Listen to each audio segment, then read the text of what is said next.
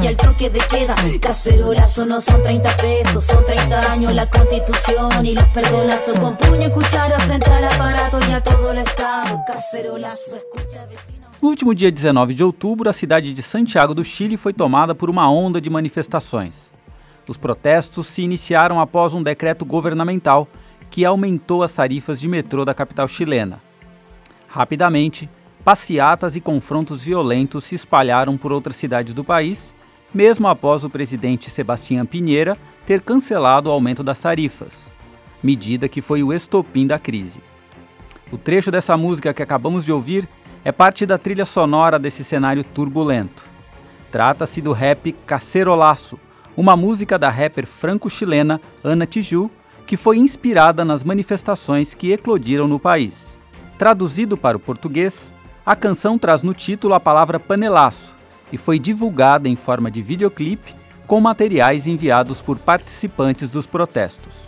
Além de ações coordenadas forçando o acesso nas catracas do transporte público, essas manifestações são marcadas por saques e destruições de lojas e supermercados, indicando que a indignação dos manifestantes ultrapassou a questão da tarifa do transporte público. Tendo a frase Chega de abusos como palavra de ordem e a hashtag Chile despertou nas redes sociais, os manifestantes ignoraram o toque de recolher e a mobilização de quase 10 mil militares ordenada pelo governo do país para conter os confrontos, que já deixaram 10 mortos. Foi a primeira vez que o exército voltou às ruas do Chile desde o fim da ditadura de Augusto Pinochet em 1990. No início de outubro, outro país sul-americano também foi sacudido por uma onda de protestos. Após a convocação de uma greve nacional liderada pelo Sindicato dos Trabalhadores do Transporte, o Equador viveu dias de grandes mobilizações públicas, com vias bloqueadas, transporte público paralisado e aulas suspensas em escolas e universidades o sindicato acabou desistindo da greve ao fechar um acordo com o presidente Lenin Moreno. Mas o movimento indígena e outros movimentos sociais não aceitaram a proposta, aprofundando as manifestações e pedindo a retomada da política de subsídios aos combustíveis revogada pelo governo. Vários atos de violência se espalharam pelas cidades do país, com saques e incêndios a prédios públicos e tomadas de poços de petróleo. O governo reagiu com forte repressão contra os manifestantes, o que resultou em mortes e vários feridos. Mas a pressão dos líderes indígenas deu resultado. A demonstração de força dos manifestantes fez efeito e o governo revogou a medida que cancelava os subsídios aos combustíveis. Em Beirute, capital do Líbano, a crise econômica também desencadeou uma série de manifestações, com obstrução de vias públicas. O governo anunciou a criação de novos impostos e a decisão de taxar a utilização do WhatsApp, o que se transformou no principal disparador para o aumento do descontentamento. Os protestos, que pedem a queda do primeiro-ministro Saad Hariri, apontam para uma forte indignação da população em relação à economia estagnada do país, cuja taxa de desemprego chega a 37% entre pessoas abaixo dos 35 anos de idade. Outro palco de uma série de manifestações violentas foi a cidade de Barcelona, a fúria de parte da população da Catalunha explodiu após uma decisão da Suprema Corte Espanhola que condenou nove líderes separatistas à prisão. Defensores radicais da independência catalã entraram em confronto com a polícia na capital e em outras cidades da região. E adicionando mais um exemplo à onda de manifestações públicas pelo mundo, no último dia 20, milhares de manifestantes voltaram a tomar as ruas de Hong Kong, na China, desafiando a proibição de protestos decretada pelo governo. A região semi-autônoma chinesa viveu várias semanas de manifestações marcadas por confrontos violentos com a polícia, obstrução de aeroportos e ataques a empresas acusadas de apoiar o governo pró-Pequim. Os protestos tiveram início com a criação de leis que, de acordo com os manifestantes, diminuem as liberdades no território chinês e a violação do princípio um país, dois sistemas, estabelecido no momento da devolução para a China da ex-colônia britânica em 1997. Além desses exemplos citados, protestos em massa estão acontecendo em Londres contra o Brexit, no Haiti, pedindo a derrubada do atual governo, no Azerbaijão contra a corrupção e baixos salários, no Paquistão contra o toque de recolher na região da Caxemira. As várias manifestações públicas que estão eclodindo em diferentes lugares do mundo, embora reivindiquem pautas específicas, parecem ter um traço comum de insatisfação geral, além do grande potencial de se tornarem mais agudas. Em todas elas é bastante comum a crítica ao sistema político e ao modelo econômico atual. Especialistas apontam que as medidas tomadas pelos governos após a grande crise econômica de 2008 parecem ter aprofundado a desigualdade social em todo o mundo. E essa afirmação não é apenas a opinião desse podcast. A própria Christine Lagarde, diretora do Fundo Monetário Internacional, afirmou que o órgão subestimou a capacidade das sociedades de absorver tratamentos duros, como as receitas de ajuste fiscal e cortes nos gastos públicos solicitadas pelo próprio FMI como um suposto remédio para a recessão econômica vivida por muitos países. Embora essa mesma crise econômica tenha gerado o surgimento de governos nacionalistas e de extrema direita em vários pontos do planeta, os protestos demonstram que o quadro é bastante complexo e vamos ter que esperar os desdobramentos para fazer qualquer avaliação mais aprofundada. Por ora, sabemos que a raiva e o descontentamento estão na ordem do dia. Mas como o assunto aqui é história, é importante lembrar que estes momentos de fúria popular frequentemente eclodem, mudando a ordem social e alterando o rumo dos acontecimentos. A Revolução Francesa em 1889 e a Revolução Russa em 1917 são exemplos bastante conhecidos que modificaram não apenas o cenário político e econômico dos países em que foram palco, mas alteraram significativamente os próprios rumos da humanidade, um lembrete para quem está no poder é que a derrubada da velha ordem social depois da fúria popular pode resultar em reis decapitados, como foi o caso de Luís XVI e Maria Antonieta na França, ou fuzilados, como foi o caso dos Romanov na Revolução Russa. O ano de 1848, por exemplo, é conhecido como um desses momentos em que uma agitação popular sem precedentes tomou conta de vários países europeus, no que ficou conhecido como Primavera dos Povos ou Revoluções de 1848. E é curioso mencionar que, mais ou menos como a onda de insatisfação popular dos dias de hoje, esses movimentos revolucionários formavam um mosaico de ideologias e orientações políticas diversas. Nelas se juntaram liberais burgueses, democratas, republicanos, socialistas, proletários e camponeses. O elemento comum é que todos, ansiosos por reformas políticas e econômicas, estavam dispostos a se livrar das monarquias autoritárias da Europa. E tal como nos dias de hoje, uma crise econômica aguda, com aumento da miséria, alta do custo de vida e diminuição da capacidade de consumo, estão na raiz da explosão do descontentamento popular. Uma crise econômica na França, por exemplo, foi o detonador dessa onda revolucionária que afetou cerca de 50 países. As revoluções mais importantes aconteceram na França, estados da Confederação Germânica, onde hoje é a Alemanha, Polônia, Hungria, Dinamarca, estados italianos e no então chamado Império Austríaco. No ano seguinte a esses vários levantes, as forças contra-revolucionárias se organizaram e restauraram a ordem. Embora esses movimentos tenham resultado em grandes avanços, como o fim da servidão e a preparação para a unificação de países, como foi o caso da Alemanha e da própria Itália.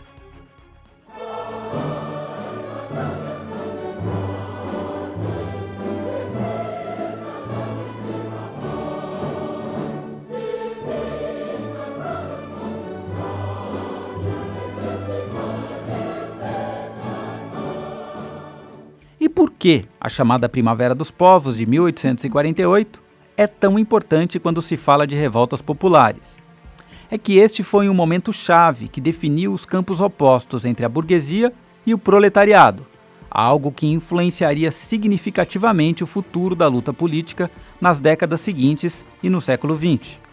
A união entre as várias correntes políticas pedindo o fim do autoritarismo monarquista durou pouco. A própria burguesia se deu conta do perigo que as revoltas populares poderiam representar. Não é coincidência que o Manifesto Comunista um dos tratados políticos mais influentes do mundo, tenha sido publicado exatamente em 21 de fevereiro de 1848. Karl Marx e Friedrich Engels, seus autores, estavam completamente envolvidos nas lutas populares que eclodiram neste ano. Mas isso é um tema para um outro podcast.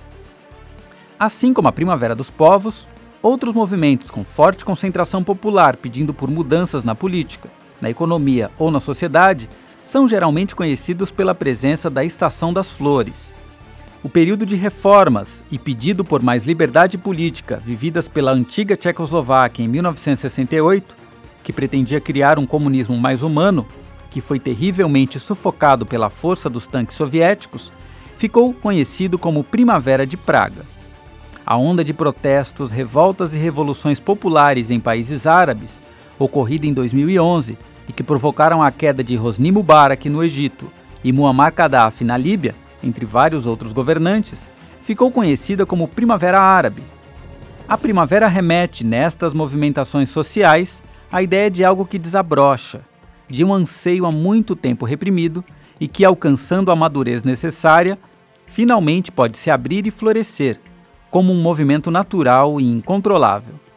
De fato, em muitos eventos históricos, foi exatamente isso que aconteceu. Grandola Vila Morena, terra da fraternidade. O povo é quem mais ordena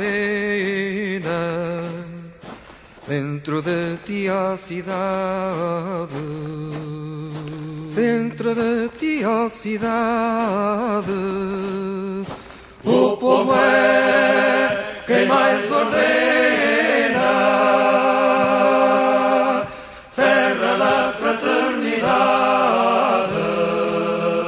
Grândola Vila Morena. A Revolução dos Cravos em Portugal, que pôs fim a 48 anos de ditadura, ficou marcado por ocorrer exatamente na Primavera Europeia e por ter como símbolo uma flor. A ditadura terminou em 25 de abril de 1974, numa revolução quase sem tiros e com apenas quatro mortos. O nome de Revolução dos Cravos foi devido a um ato simbólico. Uma florista teria iniciado a distribuição de cravos vermelhos ao povo, que os ofereceu aos soldados que terminaram por colocar as flores nos canos de suas armas. Sem dúvida nenhuma, um dos símbolos revolucionários mais singelos do mundo. Infelizmente, nem tudo são flores quando o assunto são grandes manifestações populares pedindo por mudança. A história demonstra que a força repressora do Estado muitas vezes resulta em episódios sangrentos, com muitas perdas humanas. O massacre da Praça da Paz Celestial, ocorrido em 3 e 4 de junho de 1989, que completou 30 anos, é um desses exemplos. Nestes dois dias, o governo chinês atacou com metralhadoras e tanques a população de seu próprio país. As manifestações pacíficas eram lideradas por estudantes e intelectuais, contando também com a presença de trabalhadores que pediam a aceleração nas reformas econômicas. Milhares de pessoas foram alvejadas pelo exército chinês. Até hoje não se sabe o número exato de mortos no massacre. Uma imagem ficou eternizada sobre esse, que é um dos eventos mais trágicos da história da China. Sozinho, um jovem desarmado resolveu enfrentar uma fileira de tanques. Sua ação foi registrada pelo fotógrafo Jeff Widener, da Associated Press, e ganhou os principais jornais do mundo. Até hoje, sua identidade e destino são desconhecidos. Na China, é proibido falar sobre o episódio, e o governo barra qualquer acesso a sites que contenham informações sobre o incidente. Mas voltando à Primavera Árabe, a onda de revoluções que derrubou governos ditatoriais não resultou em cenários mais democráticos, na maioria dos casos. A Síria, por exemplo, segue mergulhada em uma guerra civil, ainda governada pelo ditador Bashar al-Assad.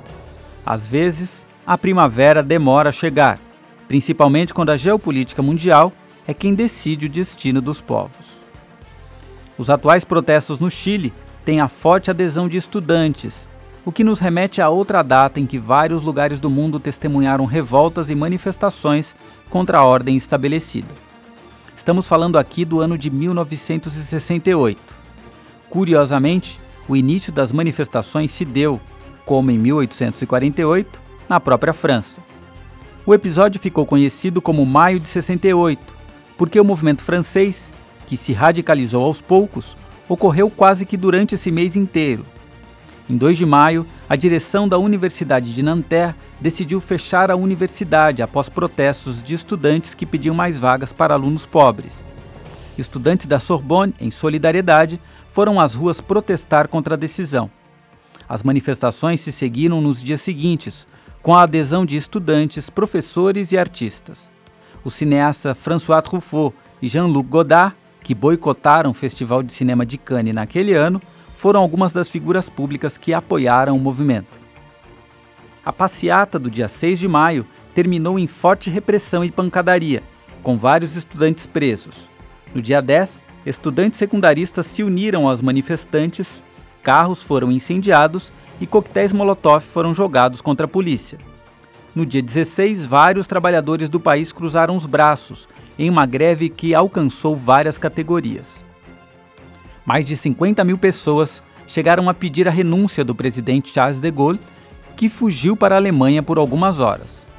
Mas o movimento acabou perdendo certa adesão popular quando os manifestantes começaram a entoar gritos de morte ao capitalismo. Os Estados Unidos também viveram grandes manifestações públicas contra a guerra do Vietnã no mesmo ano. Antes mesmo dos distúrbios na França, cerca de 60 mil pessoas se reuniram no Central Park, em Nova York, para cobrar a promessa do presidente Lyndon Johnson de negociar o fim da guerra. As primeiras manifestações haviam ocorrido em 65, em Washington. A guerra deixou um saldo de 58 mil soldados mortos, 153 mil feridos do lado norte-americano, 1 milhão de mortos e 900 mil crianças órfãs do lado vietnamita. Neste protesto do Central Park também estava presente Coretta Scott King, viúva de Martin Luther King, que havia sido assassinado alguns dias antes dessa mesma manifestação. Diversos distúrbios sociais explodiram em cidades americanas como Chicago e Washington após o seu assassinato. No mesmo ano de 1968, o Brasil vivia uma ditadura que radicalizava o seu poder repressivo. Foi em 26 de junho do mesmo ano que aconteceu a maior demonstração pública contra o regime militar. Organizada pelo movimento estudantil, a passeata dos 100 mil reuniu estudantes, trabalhadores, artistas, intelectuais e vários setores da sociedade. A manifestação foi convocada após o assassinato do estudante Edson Luiz de Lima, atingido a queima-roupa com um tiro no peito na invasão policial ao restaurante universitário Calabouço, no Rio de Janeiro foi uma das manifestações populares mais significativas da história da República. Em dezembro do mesmo ano, o governo decretava o Ato Institucional número 5, que aumentou a repressão e aprofundou a ditadura. No México, em outubro do mesmo ano, os estudantes também se organizaram em grandes manifestações contra o governo. A cidade era a sede dos Jogos Olímpicos e o movimento estudantil aproveitou a oportunidade para chamar a atenção do mundo para os problemas do país o governo decidiu reprimir os protestos a qualquer preço. No dia 2 de outubro, as Forças Armadas do país atiraram indiscriminadamente contra estudantes e civis desarmados na Praça das Três Culturas, no que ficou conhecido como Massacre de Tlatelolco. Além da França, Brasil e México, outros países sentiram o turbilhão de revoltas de 1968. Na Polônia, várias universidades foram fechadas após protestos. Na Espanha, protestos pediam o fim da ditadura de Francisco Franco. Na Itália, a Universidade de Roma foi fechada por 12 dias após longas manifestações estudantis. Lembram-se da Primavera de Praga, que foi sufocada por tanques soviéticos? Ela também ocorreu em 1968. Uma das histórias mais tristes deste episódio na antiga Tchecoslováquia foi a morte do estudante Jan Palach, Inconformado com a invasão soviética que pretendia esmagar as tentativas de reformas do governo de Alexander Dubček, ele ateou fogo no próprio corpo na Praça de São Venceslau, um dos pontos mais conhecidos da cidade de Praga. Seu funeral se transformou em uma grande manifestação pública contra a repressão de Moscou às pretensões reformistas da Primavera de Praga. Dois outros estudantes acabaram cometendo suicídio da mesma forma, dias depois. Em 2013, o Brasil voltou a ser sacudido por uma onda de manifestações populares que, similares ao que acontecem atualmente no Chile, protestaram contra o aumento das tarifas no transporte público. Foram as maiores manifestações públicas desde o impeachment do ex-presidente Fernando Collor de Mello em 1992. Os manifestantes chegaram a invadir o Congresso Nacional, protestando contra gastos na Copa do Mundo, a corrupção e pedindo mais recursos para a saúde e educação. Os protestos também seguiam uma onda de manifestações públicas que já eclodiam pelo mundo, como a própria Primavera Árabe, o Occupy Wall Street, nos Estados Unidos, e os protestos de 2011 na Espanha. Especialistas tentam até hoje compreender o fenômeno das chamadas Jornadas de Junho, já que aparentemente a energia transformadora das reivindicações não se realizou e mergulhou o país em uma forte polarização política que persiste até hoje. Será que a recente onda de protestos no Chile e em outros países do mundo pode mudar esse cenário? Embora muita gente goste de usar a história para prever o futuro com base na experiência do passado, os acontecimentos podem sempre nos surpreender. O que as recentes mobilizações públicas demonstram é que, independente do tempo histórico, das forças repressoras do Estado ou da longa espera social, quando o desejo de mudança se manifesta, as multidões são incontroláveis e os resultados, muitas vezes, imprevisíveis. Encerramos o Escutando História dessa semana na expectativa de que as manifestações recentes das várias partes do globo resultem em conquistas reais, sem repressão violenta e com mudanças verdadeiras. Até o nosso próximo encontro.